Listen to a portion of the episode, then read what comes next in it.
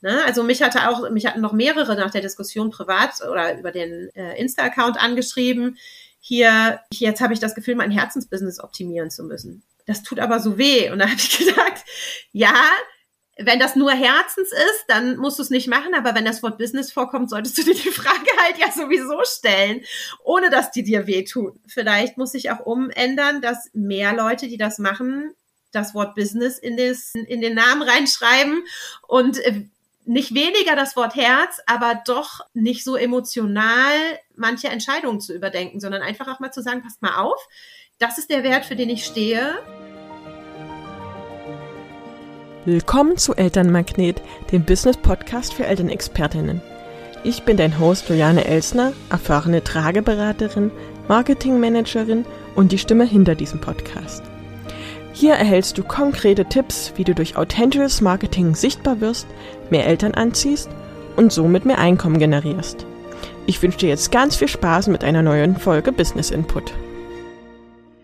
Hey Steffi, schön, dass du da bist und dich für das Interview bereit erklärt hast. Magst du dich einmal kurz vorstellen? Wer bist du? Was machst du? Äh, ich bin Steffi, Steffi Rolfes mit Nachnamen. Bin 38 Jahre alt, bin Mama von drei Kindern und äh, Trageberaterin. Das überrascht jetzt vielleicht nicht in dem Zusammenhang.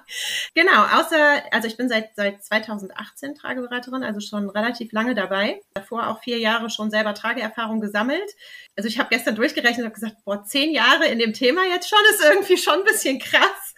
Aber ja, das ist irgendwie, wenn man einmal drin ist, dann ähm, vom Grundberuf her bin ich Ergotherapeutin. Ich habe in Niederlanden Ergotherapie studiert und danach in ganz vielen verschiedenen Praxen gearbeitet, durch Umzüge immer mal wieder gewechselt habe auch Praxisleitung gemacht jahrelang, also kenne mich auch so ein bisschen mit der Organisation von Praxisabläufen aus, was natürlich äh, vielleicht mir jetzt auch zugutekommt.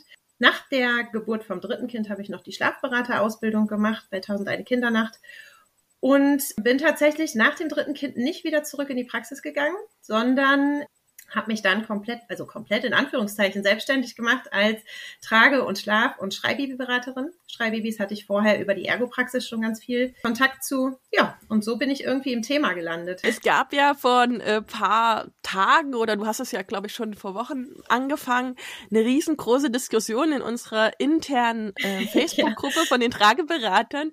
Ähm, deswegen ja. habe ich dich einfach mal eingeladen und ich will mal ein paar Kommentare vorlesen, um euch so ein bisschen in das Thema reinzuführen. Ähm, das hat nämlich für großen Zündstoff im Prinzip gesorgt.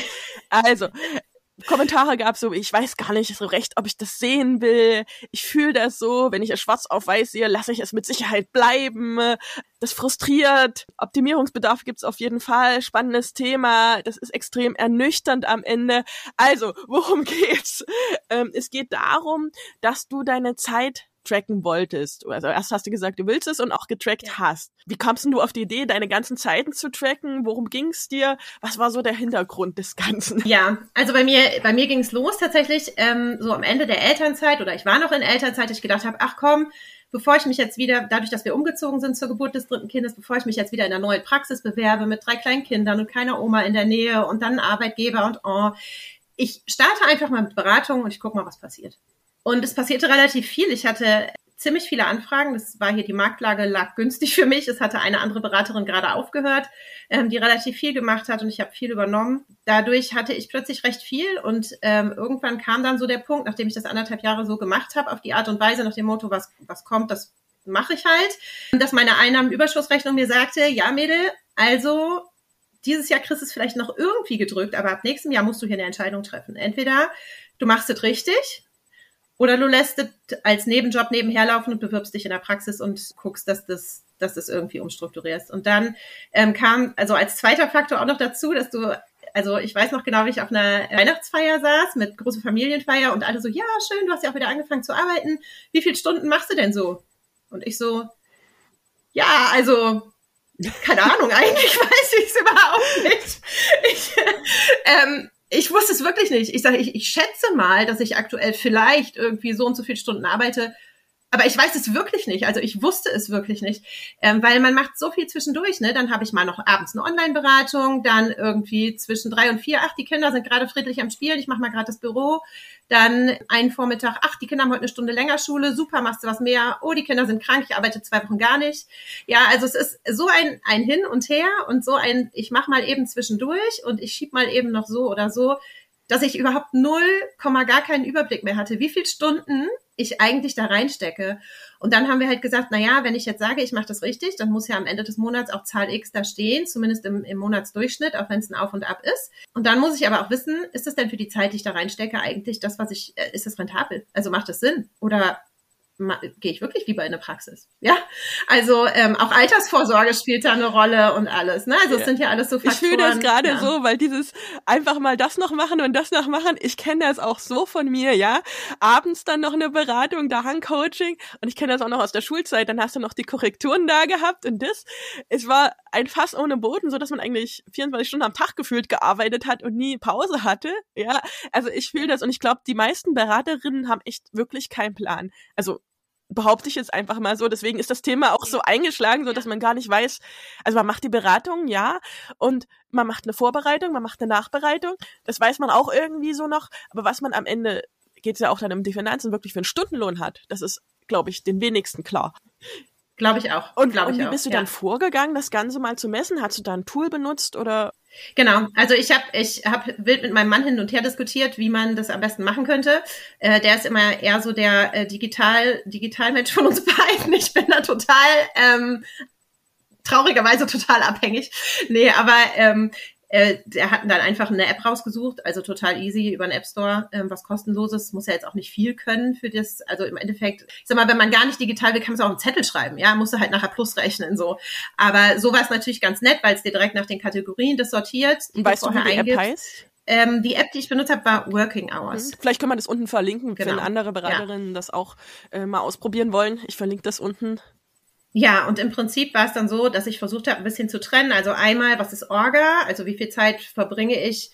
Ähm, da, da rein habe ich gezählt Telefonate und ähm, eine Rechnung schreiben und noch eben einen Zettel ausdrucken, den ich mit zur Beratung nehmen will und die Tasche packen und also alles, was, was ich, alle Dinge, die ich nicht tun würde, wenn ich nicht arbeiten würde. Dann der, der zweite große Batzen war tatsächlich die Beratung, also die, die bezahlte Zeit am Kunden.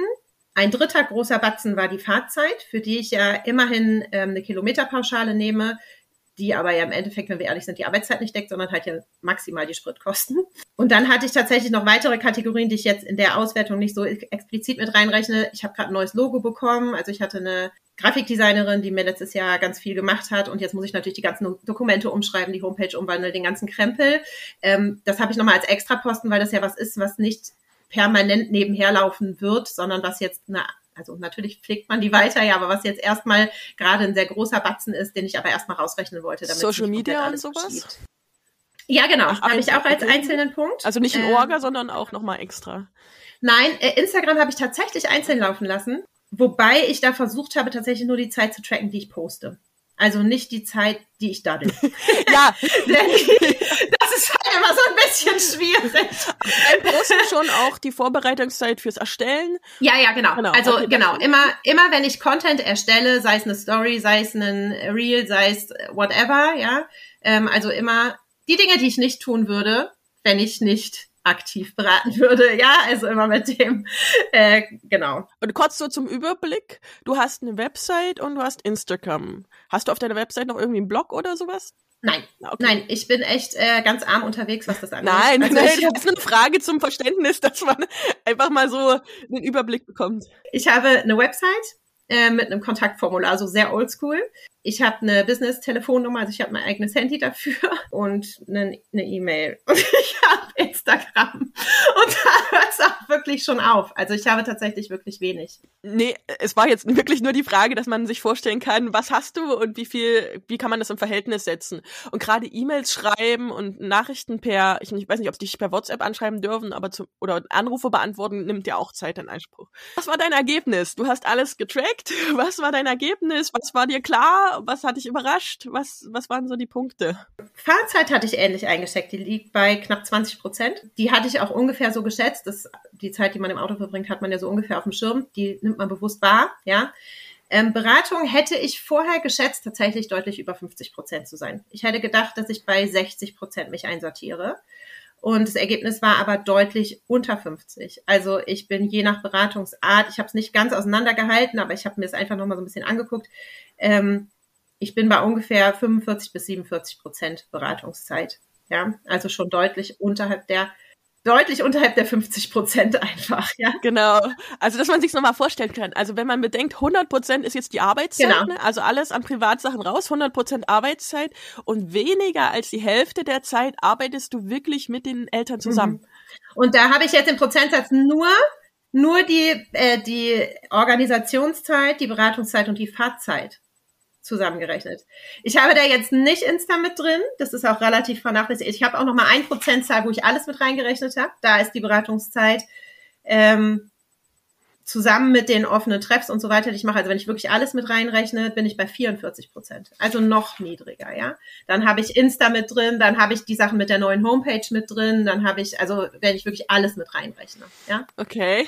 Ja, also deutlich, deutlich unter 50 Prozent. Das muss man einfach mal ganz klar so sehen. Und ich ja. wäre, also ich mhm. meine, das ist eine Einzelstudie im Prinzip gewesen. Und nur über einen Monat, ja, genau. Die Frage also, ist natürlich, ja. wenn man das hochrechnet, aber ich glaube, dass es realistisch ist, wenn man fährt. Also ich glaube, alles, was so Hausbesuche ist, oder auch, ich meine, wenn man die Zeit berechnet, die man zum Aufräumen braucht, wenn die Leute herkommen, da hat man die Fahrzeit zwar nicht, die 20 Prozent, aber die Zeit oder der Zeitaufwand ist ja ähnlich, ne? Die Vorbereitung, der Kontakt und so weiter. Und das ist schon echt krass ernüchternd, vor allem in Bezug auf das Ergebnis spricht der Stundenlohn dann auch. Ne? Also jetzt mal abgesehen von dem Ergebnis für die Eltern, was natürlich am Ende super ist, weil man sich eben so viel Mühe gibt.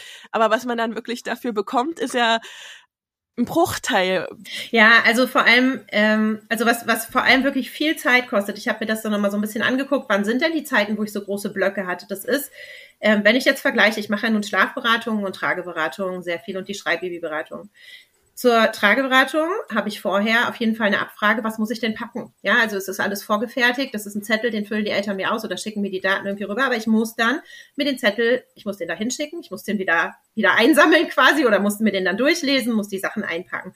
Ich muss nachher wieder auspacken, ich muss gucken, was ist dreckig, dann muss ich eventuell was waschen, ich muss gucken, ähm, also sind einfach so viele, wenn ich zur, zur Schlafberatung fahre, ja, dann will ich um neun Uhr da sein, habe 20 Minuten Fahrzeit, ja, dann packe ich um 25 vor mein Büchlein ein und fahr los. Punkt. Gut, aber ein bisschen Abfrage machst du auch, oder? Also was, was die Themenschwerpunkte sind bei der Schlafberatung, machst du ja auch eine Abfrage sicherlich irgendwie, oder? Jein. Also ähm, tatsächlich ist es so, dass ich in den meisten Fällen ähm, schreiben die Eltern mir in der ersten E-Mail, ja, ich melde mich bei dir, weil das Kind schläft ja nachts nicht durch oder dies oder jenes. Und da weiß ich, okay, wenn so ein paar Schlagwörter kommt, dann schicke ich denen ein Schlafprotokoll, was die vorher ausfüllen. Ja. Aber wenn die Schlagwörter nicht kommen, dann fahre ich hin. Punkt. Okay. Also und dann ich mache dich nichts vorher. Und dann genau und dann gucke ich, was da Thema ist und ähm, wenn es ein größeres Thema ist, komme ich manchmal auch noch mal wieder, ja, ähm, oder wir sprechen auf einem anderen Weg noch mal miteinander. Und äh, ansonsten ist es in der Regel so, dass ich das mit dem Werkzeug, was ich in meinem Kopf habe, eigentlich gut bewältigen kann und dafür eben nicht packen muss. Ne? Also wenn du jetzt Schlaf- und Trageberatung vergleichst, der höhere Aufwand, äh, entnehme ich deinen Worten, ist in der Trageberatung. Definitiv. Definitiv. Müsste die ja, dann nicht viel mehr kosten? Als ja, witzigerweise kostet bei mir die Schlafberatung mehr. Darf ich das jetzt so offen sagen? das, ist, das ist tatsächlich so, weil ähm, ich mich so ein bisschen am Markt orientiert habe und auch geguckt habe, was sind die Eltern bereit zu zahlen. Ähm, und das klingt jetzt böse, ne? Aber bei der Schlafberatung ist oft einfach der Leidensdruck hoch. Ja.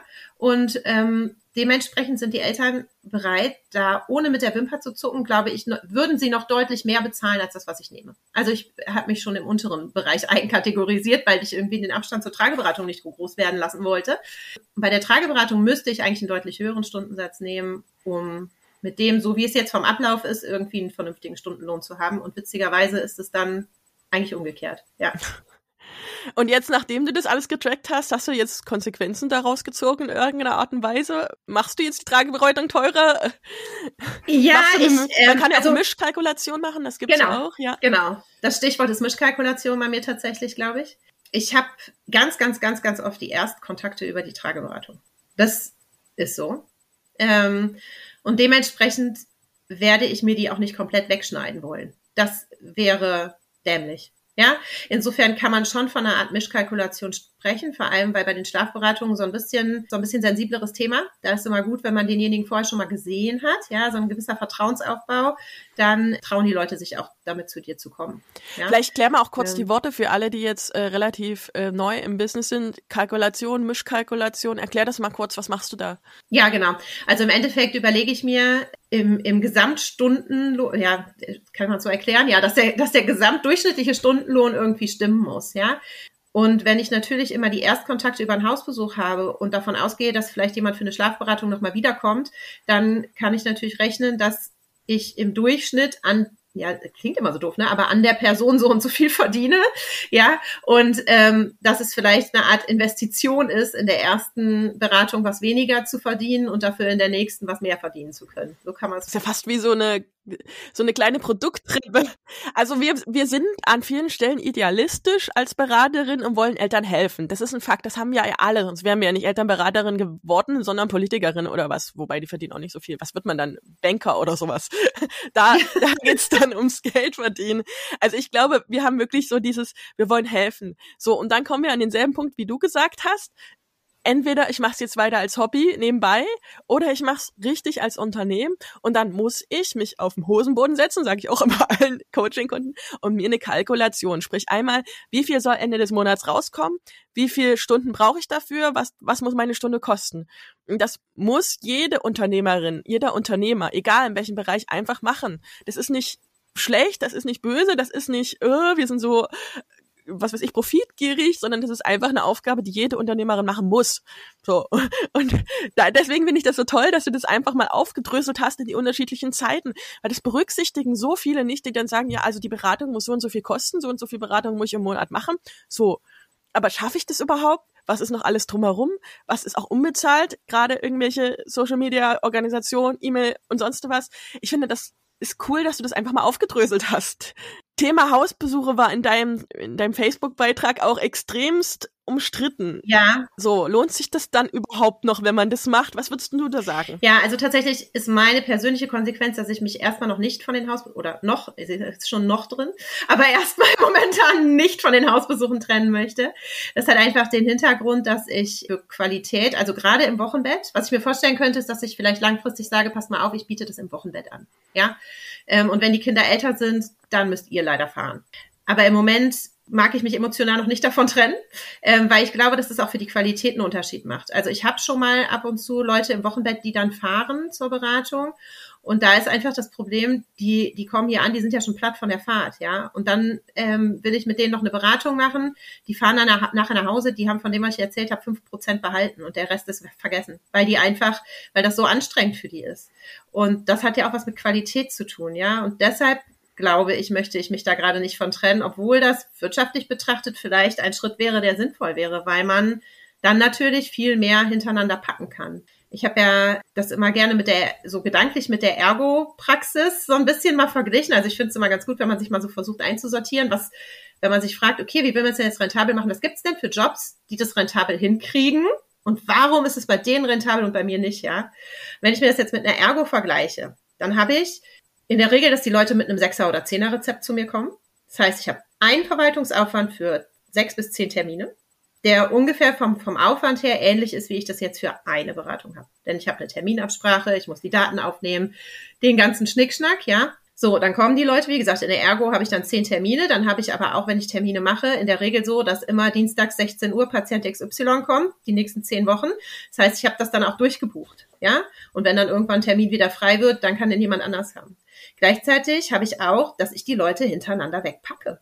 Also ich weiß, dass in den, in den Praxen immer eine Riesendiskussion ist, wenn du eine konstante Lücke in deinem Planer hast, ja. Dann kannst du dir überlegen, ob du die als Privatzeit verbummeln willst oder ob du guckst, dass du Patienten umverlegst, damit das Ganze kompakt gepackt ist. Also da ist nicht mit, ich mache hier eine Beratung und dann mache ich nochmal zwei Stündchen Puffer dazwischen, weil wer weiß, wie lange die Beratung dauert, ja. Dann fahre ich vielleicht irgendwie nachmittags noch eine.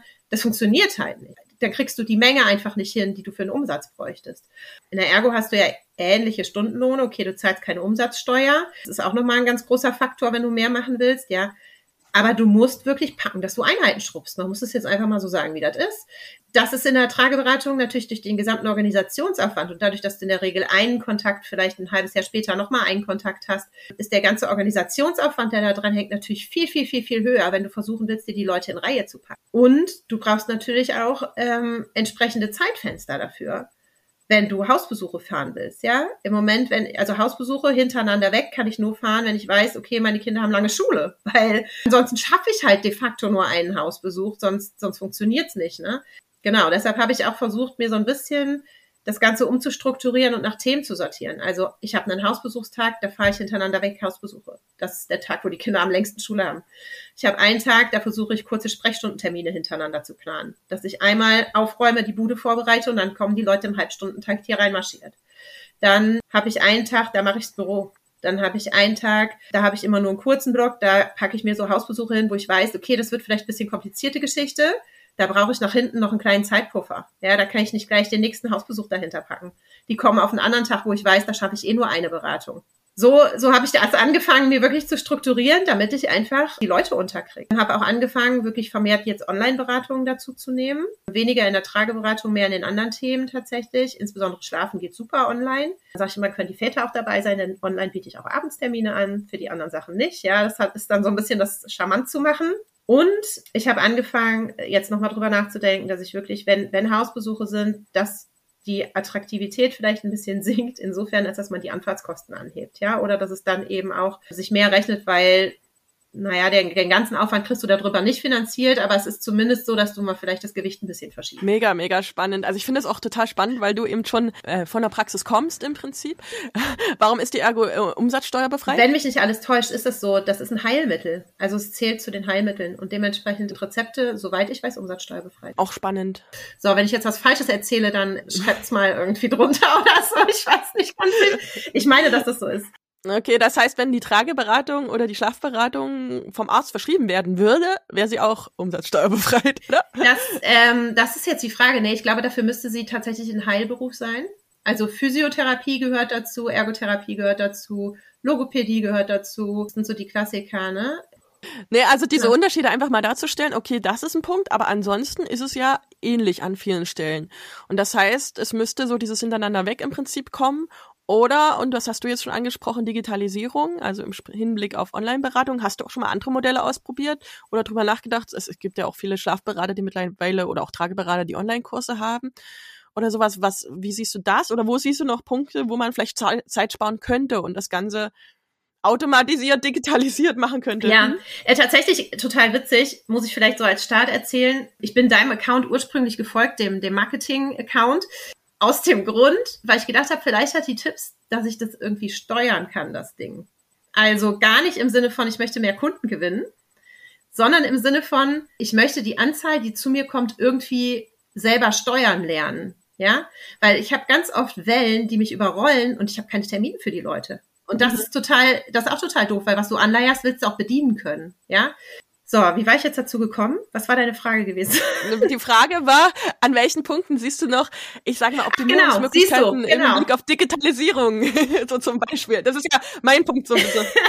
Und das war dann tatsächlich so ein bisschen eine Option für mich, zu sagen, oder im Moment ist das meine Option zu sagen, ähm, ich versuche irgendwie Gruppen hinzukriegen zum Beispiel Workshops zu machen oder Vorträge, die laufen oft online über, ähm, bei mir jetzt tatsächlich finanziert, sogar sind dann kostenfrei, um so ein bisschen Puffer zu haben. Und auch die offenen Treffs sind auch finanziert über einen Bildungsträger und die sind auch ein bisschen meine Puffer. Ja, ähm, das heißt, wenn es voll ist, sage ich, pass mal auf, wenn es nur eine kleine Frage ist, dann komm doch vielleicht einfach dort vorbei und wir machen das so nebenher, ja. Ähm, oder pass mal auf, ich habe da den nächsten Vortrag zum Thema, melde dich doch da einfach an und dann können wir ja vielleicht in drei Wochen dann nochmal nach einem Termin gucken, ja. Also im Prinzip Stichwort Skalierung, ne? Skalierung durch Gruppen in dem Fall, Skalierung durch andere Produkte als Einzelberatungen. Ja, ja, genau. Also dass ich versuche, das so ein bisschen zu bündeln, irgendwie umzuverteilen, zu schieben, so wie das irgendwie funktioniert. Natürlich, ja, ist das immer schwierig, weil wenn jemand Einzelberatung will, will eine Einzelberatung, soll er die auch bekommen, ja. Und es ist halt immer bitter, wenn ich dann sagen muss, ja, in vier Wochen ist leider erst der nächste Termin frei. Es tut mir total leid, aber ich, ich habe dann teilweise eine Liste und sage, wenn jemand absagt, dann melde ich mich doch mal. So, aber es ist ja auch wieder Organisationsaufwand. Also es ist halt, ja genau. Also Aber du bist ja damit schon weiter als viele andere Beraterinnen. Also ausgebucht zu sein und die Beratung nicht bedienen zu können, ist ja eigentlich der positive äh, ja, Marketingfall im Prinzip. Ja, genau. Aber ja, genau, das habe ich auch am Anfang gedacht, was für ein Luxusleben, ja. Aber es ist halt genau, eigentlich ist es genauso bitter wie umgekehrt. Also für mich emotional, weil das setzt mich persönlich unter Stress also für mich persönlich jetzt, vielleicht ist auch so ein emotionales Ding, dass ich dann denke, oh Gott, jetzt muss ich hier irgendwie noch eine Beratung herzaubern, wie mache ich das denn? Und ist auch nicht so angenehm. So. Äh, welcher Bildungsträger finanziert denn solche Sachen bei dir, weil du das gerade gesagt hast? Genau. Also ich arbeite zusammen mit dem KIFB Südwestfalen. Das ist ein äh, katholischer Bildungsträger für Erwachsenen- und Familienbildung. Und die äh, machen viele Angebote, die zum Beispiel über Familienzentren in Kooperationen laufen oder auch äh, selber nur über die, ähm, über Elternstadt. Und das hast du dir so Stück für Stück halt aufgebaut? Ja, also ich habe einfach Kontakt zu den Bildungsträger aufgenommen und die suchen permanent Dozenten. Also sowas lohnt sich, ne? Die AWO hat, glaube ich, auch solche Bildungsgeschichten und ähm, man kann auch bei Familienzentren, viele Kindergärten sind Familienzentren und bieten auch Babysachen an. Man muss immer so ein bisschen aufpassen, weil das Ganze tatsächlich finanziell nicht so honoriert wird. Das kennen wir aus unserer Branche, ja. Aber das Ganze läuft tatsächlich ähm, steuerfrei und ist also bis 3000 Euro im Monat, wenn man als Dozent über einen katholischen zumindest Bildungsträger arbeitet. Also ein bisschen kompliziertes System, aber man kann sich da auf jeden Fall mal schlau machen. Es macht schon Sinn zu gucken, gibt es irgendwo Bildungsstätten für Erwachsenen- und Familienbildung vielleicht in der Nähe oder Familienzentren oder so, zu sowas Kontakt aufzunehmen, ist auf jeden Fall sinnvoll und zu gucken, gibt es da Elterncafés, gibt es da irgendwelche Angebote, für Jüngere. Mega spannend. Und äh, aber trotzdem sind deine Einzelberatungen, weil bei dem das Problem ist bei diesen, ich sag mal, unterstützten Sachen zahlen die Eltern ja kaum was und damit ist denen der Wert gar nicht klar. Also hast du damit ein Problem? Ähm, du hast, du hast ja gesagt, du bist trotzdem ausgebucht für deine normalen Beratungen. Hängt das irgendwie zusammen? Kommen die dann auch in eine normale Beratung oder wie ist das dann bei dir? Also oft ist es tatsächlich umgekehrt. Oft ist es eher so, dass die Leute den Kontakt zu mir suchen über die Homepage oder weil die Hebamme gesagt hat oder weil die Freundin gesagt hat. Also super viel Mund-zu-Mund-Propaganda und ähm, der groß, große Restteil über die Homepage, weil sie Trageberatung gegoogelt haben.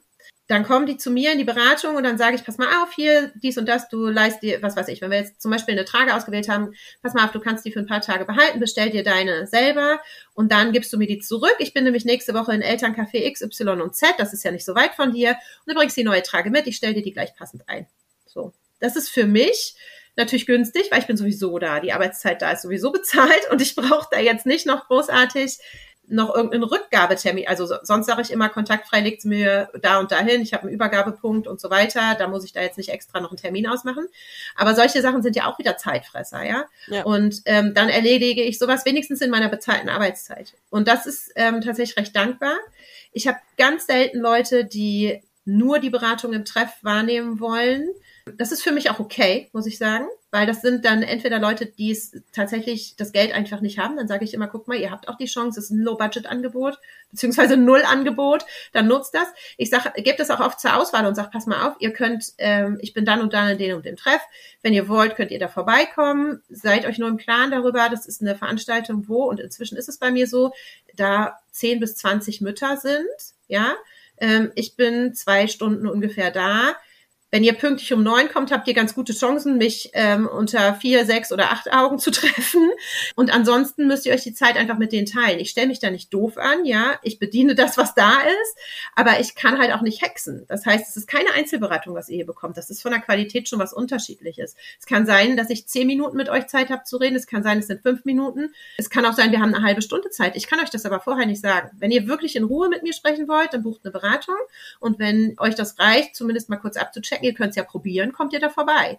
Ja, und bei manchen ist es tatsächlich so, dass sie sagen, Mensch, ich will nur mal in Ruhe mit dir reden. Auch teilweise Leute, die regelmäßig dorthin kommen, ja, die dann sagen, Mensch, Steffi, ich würde total gerne mal mit dir in Ruhe über die Schlafsituation vom Kleinen reden. Können wir nicht mal einen Termin vereinbaren? Also habe ich regelmäßig. Oder kannst du noch mal vorbeikommen, irgendwie noch mal ein paar Tragen mitbringen? Oder also das habe ich regelmäßig, aber das befruchtet sich eigentlich gegenseitig, würde ich denken. Und ich kann damit Spitzen abfangen, was die Nachfrage angeht. Ich, ich, finde nicht, dass sich das ausschließt, weil tatsächlich die Masse an Nachfrage da ist und sich das eher gegenseitig befruchtet dadurch. Ich habe auch das Gefühl, dass es entweder als Ergänzung gesehen wird oder dass es tatsächlich andere Leute sind, die es wahrnehmen. Bist du eigentlich, weil das ist glaube ich auch noch ein Punkt in der Großstadt oder wo bist du eigentlich oder auf dem Lande? Nee, ich bin, ja, tatsächlich bin ich auf dem Land, wohne in Netfen. Das ist aber direkt an Siegen. Also ich bin in 20 Minuten in Siegen. Und wir sind hier von der Beraterdichte nicht so viele. Jetzt, also es kommen immer mal wieder welche und gehen auch wieder, aber und ich wohne auch noch nicht lange hier. Wir sind erst vor drei Jahren hergezogen, ja. Also das möchte ich ja auch. Nee, es ist gar nicht wahr. Inzwischen sind es vier Jahre. Vier, viereinhalb. Verdammt. also ich wohne seit viereinhalb Jahren jetzt hier, so korrekterweise, ja. Aber genau. mega spannend, weil viele sagen, ja, auf dem Dorf geht das nicht. Und ja, nee, man muss mindestens zehn Jahre irgendwo wohnen und da Kontakte haben oder am besten aufgewachsen sein, dass man jeden kennt. Dem, denen weißt du ja im Prinzip, das geht. Ja, ist so, ist so, genau. Wie, wie hast du denn angefangen? Das würde mich jetzt echt mal interessieren. Wie, wie hast du damals angefangen? Du bist umgezogen? Ja, das Witzige ist, genau, ich bin, ich bin hochschwanger umgezogen, habe wenige Monate nach dem Umzug unser drittes Kind bekommen und habe dann angefangen, als ich wieder einigermaßen klar denken konnte, ähm, mal zu gucken, was sind hier eigentlich für Berater, weil ich mir die, die Frage gestellt habe, naja, was sind hier für Praxen, was sind hier für Berater, wo geht's denn für dich irgendwann mal hin? Und dann habe ich damals die Nina angerufen, die war hier eine recht große Trageberaterin in Siegen, egal was man gegoogelt hat, man kam immer bei der Nina raus. Und äh, habe angerufen, habe gesagt, oder habe ihr erstmal geschrieben, habe gesagt, hier Nina, gibt's hier eigentlich irgendwie Trageberater, Stammtische, wie es wird Austausch, ich bin hergezogen, mich würde es voll interessieren. Ja, und dann haben wir uns, haben wir telefoniert mehrmals und sie, sie war ganz angetan, weil ich ja mit Berufserfahrung im Trageberaterbereich hierher kam und mit der Grundausbildung als Ergotherapeutin und viel Säuglings- und Kleinkindberatung vorher schon hatte, einfach fachlich ganz gut aufgestellt war, ähm, weil ich dazu auch noch gerade die Schlafberaterausbildung bei 1001 Kindernacht angefangen hatte und sie war auch Trageberaterin, Schlafberaterin 1001 Kindernacht und hatte vorher eine pädagogische Grundausbildung. Und wir haben uns so ausgetauscht und hat sie irgendwann, nachdem wir so ein halbes Jahr im Gespräch waren, zu mir gesagt, weißt du was, Steffi, was ich dir eigentlich die ganze Zeit erzählen wollte, ich höre auf. Da habe ich gesagt, Nina, willst du mich jetzt veräppeln? nee, hat sie gesagt, du, ich seit seit acht Jahren mache ich den Job jetzt. Die war acht Jahre hier aktive Trageberaterin. Ich will nicht mehr, meine, meine Jüngste kommt jetzt aufs Gymnasium. Für mich ist die Zeit rum. Ich möchte was anderes machen. Und dann habe ich gesagt, ja. Ja, sagt die, der einzige Grund, warum ich nicht aufgehört habe zuletzt, ist, dass hier keiner ist. Ich will das nicht ins Nichts entlassen. Aber jetzt bist du ja da und das ist total schön. Ich würde dir jetzt mal ganz kurz alle Leute vorstellen, die wichtig sind, damit du dich hier auskennst. Und dann hat sie mich im Endeffekt ähm, ein, zwei Leuten vorgestellt und der Rest hat sich dann so ergeben, dass man dadurch eben ins Gespräch gekommen ist und dann wieder einen Kontakt geknüpft hat und einmal, äh, also Netzwerk ist das A und O bei mir gewesen. Ja, Kur andere Kursleiter, die Babykurse, Babymassagekurse, kleine Entdecker, sowas wie PKIP-Kurse machen, dann eine Kanga-Trainerin hier vor Ort, die äh, mit uns kooperiert, die äh, ganz viel prä- und postnatrales Training anbietet. Und dann bist du immer, hast du immer E-Mails geschrieben oder angerufen und bist hingegangen und äh, ja, tatsächlich nee, ich habe die Leute angeschrieben, habe gesagt, hier sollen wir mal telefonieren. Also ich bin immer so der Quatschtyp, also Redetyp, ja, ich bin nicht so der E-Mail-Schreiber. ähm, habe gesagt, soll ich mal vorbeikommen oder sollen wir mal telefonieren, je nachdem, wie das zeitlich passte. Und ja, dann haben wir gequatscht und ähm, ja, dann hat sich das irgendwie immer so ergeben. Na Mensch, da komm doch mal vorbei und ich habe dann und dann Kurs und dann ja. Haben wir, genau, haben wir, haben wir im Endeffekt kam das dann auch so, na Mensch, wir haben mit der Nina vorher auch immer die, die Werbung so ein bisschen geteilt, sollen wir deine Werbung teilen, teilst du unsere Werbung? Ja, klar. ähm, und es läuft nach wie vor so, ne, Hand in Hand. Also, dass wir, dass es wirklich einige hier in der Gegend äh, gibt, dass wir uns so ein bisschen gegenseitig supporten und, und im Endeffekt die, die die gleiche Zielgruppe haben. Genau. Dass wir uns ja, als Einzelkämpfer ist es auch schwierig, ne? Also ich glaube, so miteinander genau. muss, muss dann wirklich auch sein. Mega. Also ich finde das ein tolles, tolles Vorbild im Prinzip, ne? Für viele, die das auch erreichen wollen. Und du lebst ja jetzt wirklich, also du hast ja gesagt, du hast die Steuergrenze schon gesprengt. Du lebst ja jetzt wirklich davon, ne? Ja, ich habe die, also ich ähm, habe im Moment jetzt vierstellige Einnahmen ähm, bei einer Stundenzahl von 10 bis 15 Stunden die Woche, sehr schwankend. Ähm, also ich habe keinen Vollzeitjob, ganz klar. Noch, noch nicht. Also, aber ich bin jetzt über die Grenze drüber, wo ich mir einfach die Frage stelle, also ich zahle die Krankenkasse dann jetzt selber. Und hier, wie heißt es? Steuer? Mhm. Einkommenssteuer? Äh, genau, also Umsatz, Umsatzsteuer, ähm, genau, also nicht Umsatzsteuer, sondern Einkommenssteuer, genau. Einkommenssteuer. Die 19 Prozent. Müsstest du ja eigentlich genau. schon sofort ähm, rauftun, also eigentlich auf deinen Preis. Äh, hast du das gemacht? Ja, also es ist, nee. nee, tatsächlich. Nee, genau. Also ich bin, äh, Umsatzsteuer bin ich noch befreit, aber Einkommenssteuer muss ich zahlen. So rum ist es, glaube ich. Okay. Ich Blick auch noch nicht. Nee, also da hast du ja wahrscheinlich Steuerberater. Nee, aber du hast, hast absolut, eh, genau. Also ich muss nochmal mit einer Steuerberatung, glaube ich, dringend ein Date ausmachen. Ähm, nee, tatsächlich ist, also die Krankenkasse, finde ich, ist ja immer der erste große Sprung. Ja. Altersvorsorge ist ein anderer sehr großer Faktor, mhm. den man nicht vernachlässigen sollte. Das sind so die zwei Baustellen, an die ich mich jetzt rangetraut habe. Äh, und Steuer, dadurch, dass ich verheiratet bin, ist es ja sowieso auch nochmal eine andere Kiste, ja. die dann eh äh, gesamt berechnet wird. Das ist jetzt, glaube ich, für zu weit hier. Ja, ja ne, aber genau. das sind so Punkte, die muss man berücksichtigen, wenn du an der Stelle genau. bist. Genau. Und dann müsstest du ja auch die Umsatzsteuer im Prinzip oder die Steuer jeden Monat voranmelden, oder? Machst du das schon?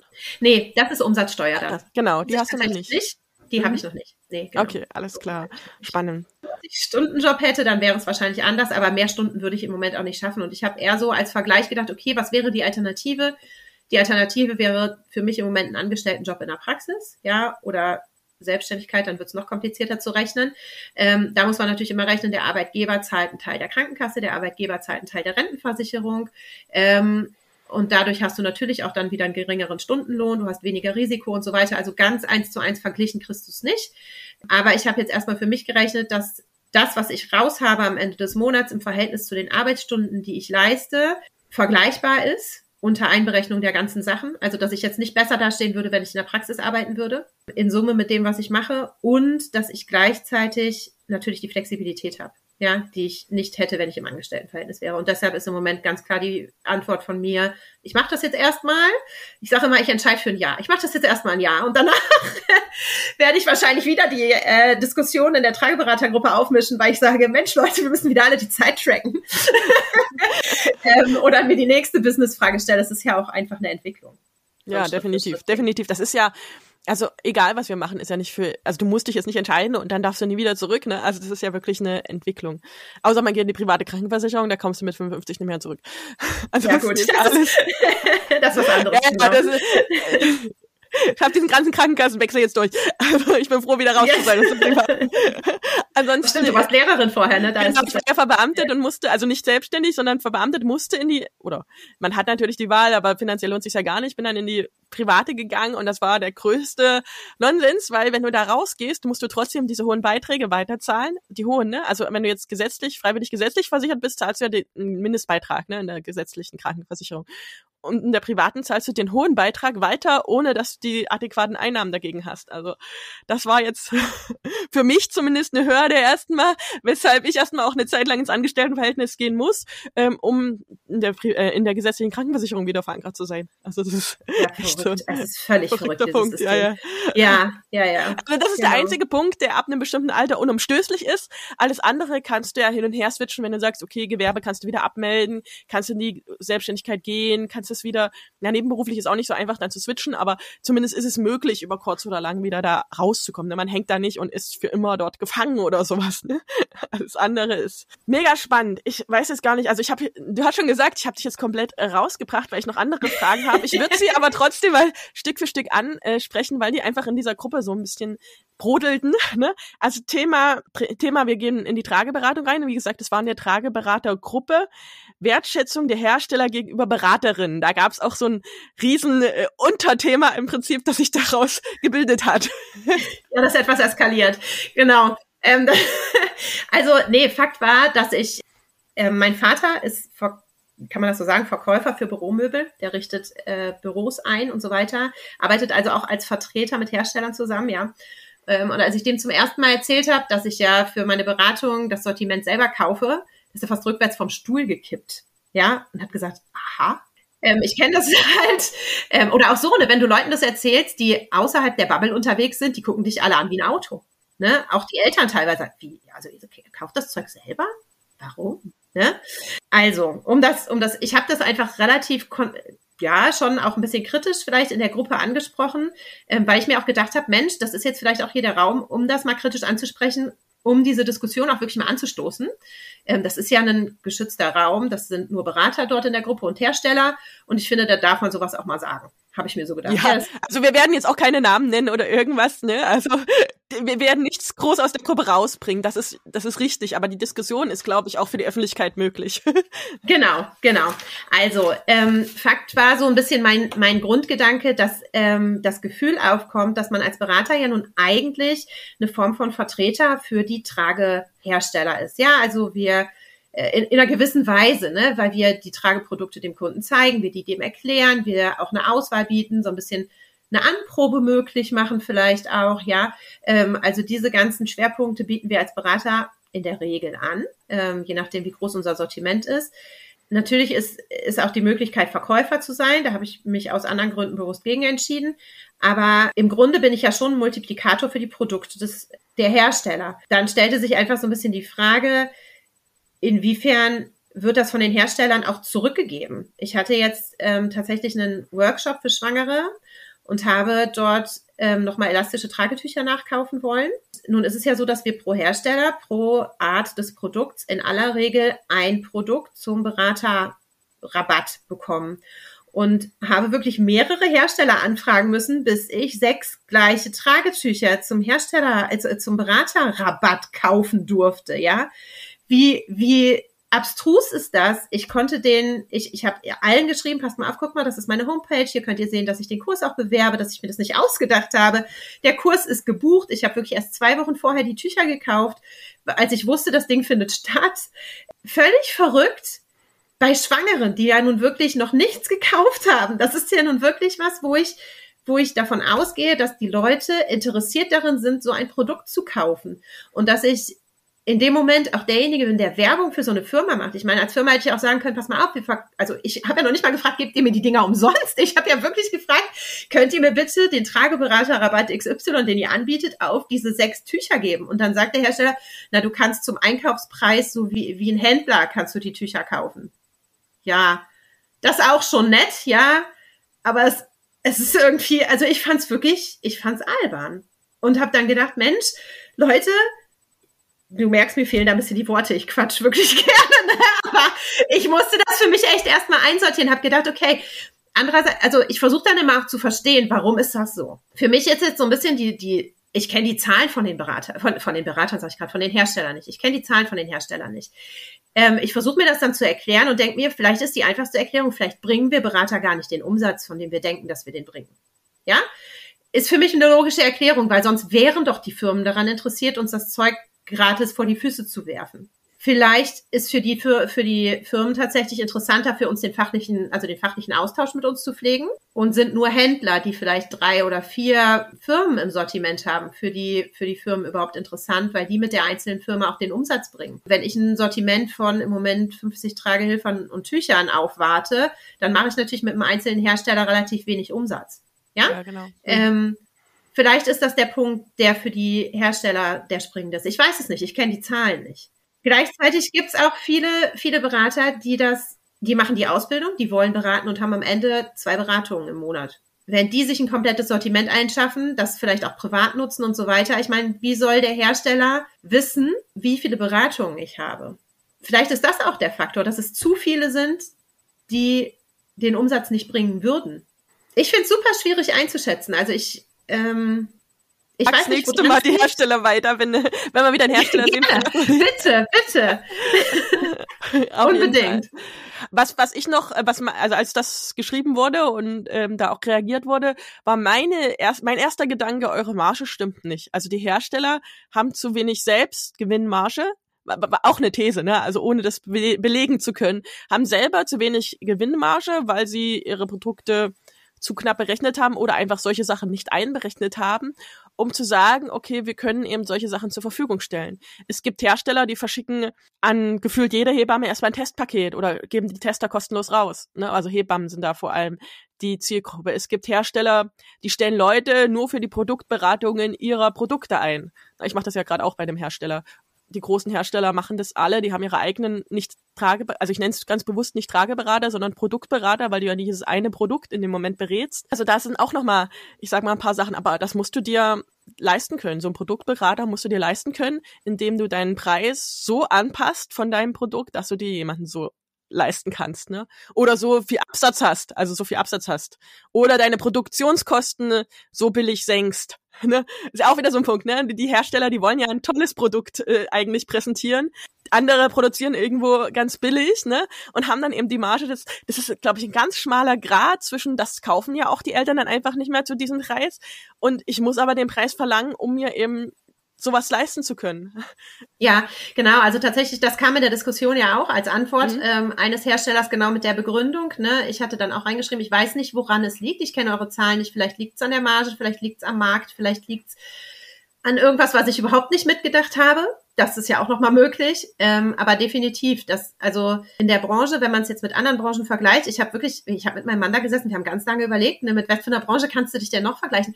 Und da fiel uns ein, pass mal auf, wir haben ja vor nicht allzu langer Zeit ein Haus gekauft und wir waren damals für unseren Kredit bei einem Finanzberater. So. Und dieser Finanzberater hat uns quasi den Kredit bei dem, äh, bei der Bank vermittelt. Und wir haben für diesen Finanzberater nichts bezahlt. So, das war aber ein junger Mann in Anzug, der das, der das Vollzeit macht, wo ich davon ausgehe, ja, nee, also wir haben nicht an ihn Geld bezahlt. Nicht, nicht direkt. direkt. Genau, so, genau, genau. So, das kommt jetzt gleich. Wo ich davon ausgehe, der macht das nicht aus Nächstenliebe, sondern nee. der kriegt ja Geld. Und das sagt er auch ganz klar, der wird bezahlt darüber, dass er natürlich einen, ähm, wie nennt sich das hier, eine Provision bekommt. Ja. ja? So, und haben wir gesagt, na ja, okay, da kannst du es auch wieder nicht vergleichen, da geht es ja um viel Geld. Ja, da ist natürlich dann ein Prozentsatz, den der als Provision kriegt, plötzlich eine Riesensumme und dann ist das natürlich, funktioniert das wieder. Da geht es einfach gut, um viel Geld. Es gibt aber Hersteller, die das machen. Also es gibt Hersteller, die Provision geben für die Genau, Vermittlung. ja, das stimmt. Ja, genau. Also es gibt es gibt auch Hersteller, die vernünftig, ähm, also die die mit Affiliate-Programmen ähm, arbeiten oder ähm, sowas. Genau, das gibt es auch. Genau. Und um dein Beispiel vorzudenken, es gibt tatsächlich auch unabhängige Berater. Ich weiß das, also ich weiß es nicht, ob bei Krediten, aber ich weiß in der Finanzbranche gibt's Leute, da kannst du hingehen und dann bezahlst du den Berater und der ist wirklich komplett unabhängig. Und das ist ja dann eher vergleichbar mit uns Trageberatern. Aber Finanzbereich, ne, du zahlst dem Berater natürlich nicht so einen lächerlichen Stundensatz wie uns. Das sage ich jetzt mal so provokativ. Ja, ja. Aber ich glaube, das sind wir in dem Moment. Wir wären eher der unabhängige Finanzberater, der nicht an dem Produkt verdient, sondern an der Beratung selber. Das gibt's weniger, aber gibt's. Und, und bei dir, da wäre das jetzt im Prinzip der Produktberater, der drei ähm, irgendwie, oder es sind natürlich mehr, aber der irgendwie drei Sachen in seinem Portfolio hat, guckt, wo kriege ich die meiste Provision, guckt vielleicht noch, was wollt ihr und dann äh, sucht er das Produkt raus. Und das ist ja eigentlich das Ziel von uns Trageberatern, also ich nehme es ja jetzt auf die Trageberatung, weil es das nicht zu sein, ne? Ja, also ja. echt. Ja, tatsächlich ist für mich auch aus dieser Diskussion heraus so ein bisschen der der, die Schlussfolgerung entstanden, also den, den Markt kann ich ja jetzt aktiv erstmal nicht verändern. Also natürlich langfristig vielleicht irgendwie schon, aber aktiv kann ich erstmal äh, die Hersteller nicht verändern, ich kann den Markt nicht verändern, ich kann die Meinung der Kunden nicht verändern, ich kann erstmal nur mich verändern oder mein Angebot verändern.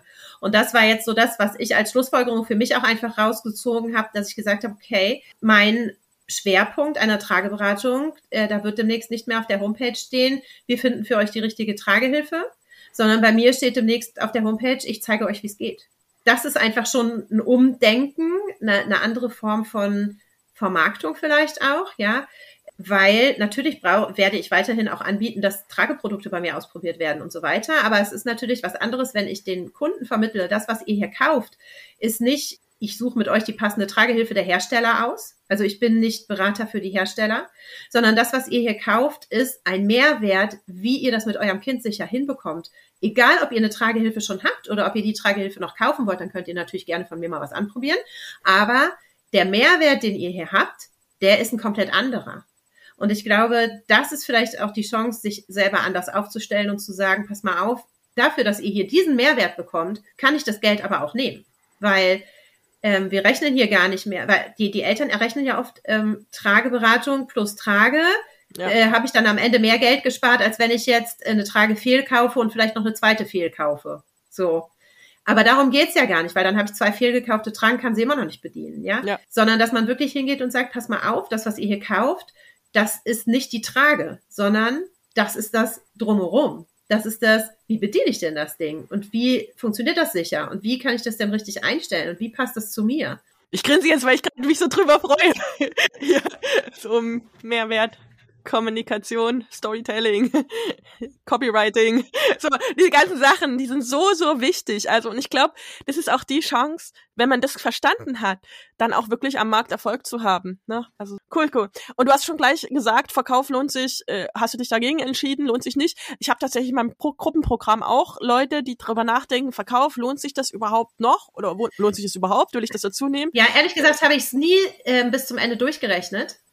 Für mich ähm, war das allein deshalb schon raus, weil das nicht mein Typ ist. Also ich ähm, bin jemand, der sehr viel Zeit gerne mit Kunden verbringt.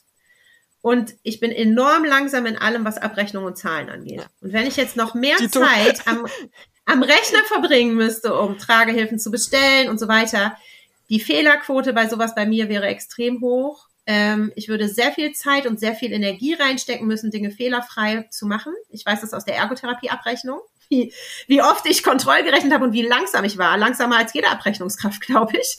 Weil das einfach nicht meins ist. Ich bin unglaublich gut mit im Zwischenmenschlichen, aber ich bin unglaublich schlecht mit Zahlen. Und deshalb habe ich ganz klar für mich entschieden, ähm, ganz egal, ob das, selbst wenn sich das für mich lohnen würde, würde ich das nicht wollen. Weil das Energieräuber sind, die ich so damit nicht ausgleichen könnte. Also, das ist auch Voraussetzung, dass du dich einfach gut kennst ne? und weißt, wie du tickst und so. Das ist mega spannend.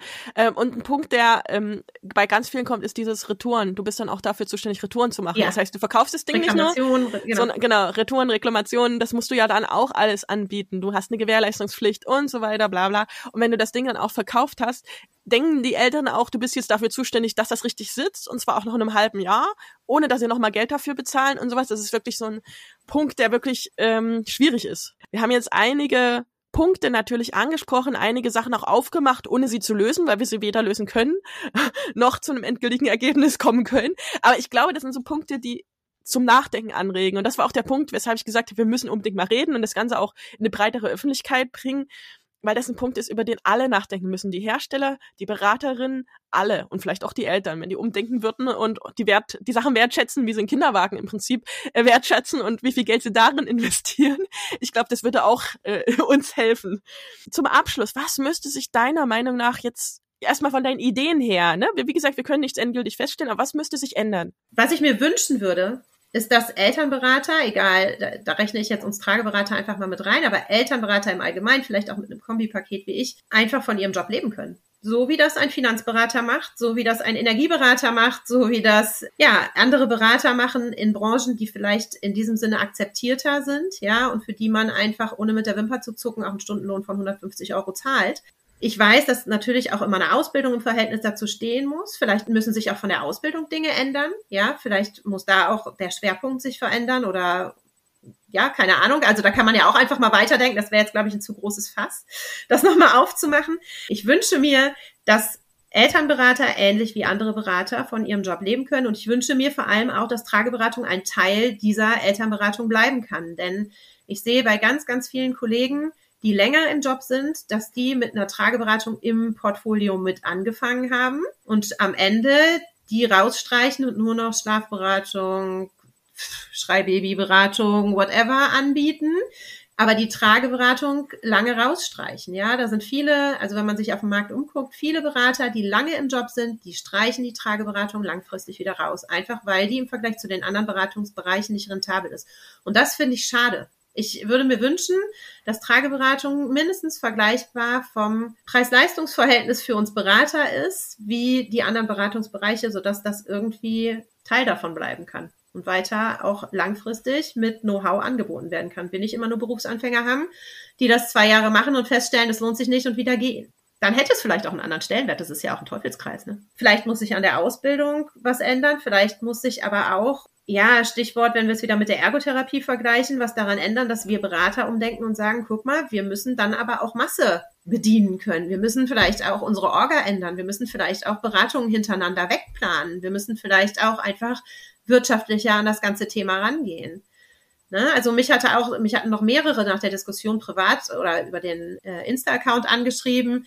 Hier, jetzt habe ich das Gefühl, mein Herzensbusiness optimieren zu müssen das tut aber so weh. Und da habe ich gedacht, ja, wenn das nur Herzens ist, dann musst du es nicht machen, aber wenn das Wort Business vorkommt, solltest du dir die Frage halt ja sowieso stellen, ohne dass die dir wehtun. Vielleicht muss sich auch umändern, dass mehr Leute, die das machen, das Wort Business in, des, in den Namen reinschreiben und äh, nicht weniger das Wort Herz, aber doch nicht so emotional manche Entscheidungen zu überdenken, sondern einfach auch mal zu sagen, passt mal auf, das ist der Wert, für den ich stehe. Ich erlebe das auch ganz oft. Ich habe ganz, ganz oft ähm, zum Hospitieren junge Kollegen dabei, also letzte Woche erst wieder zwei, die mal bei mir schnuppern wollen und die dann mit zu irgendwelchen, also wenn ich wirklich so Beratungstage hintereinander wegplane, Sprechstunden kann ich die ja gut mitnehmen. Die kommen dann mit und sagen immer, Mensch, bei mir hat sich jetzt auch wieder jemand gemeldet und dann habe ich dreimal mit der hin und her geschrieben, dann haben sie wieder doch abgesagt, weil es denen zu teuer war oder weil dies war oder weil das war. Sag ich mal, Leute, die habe ich auch.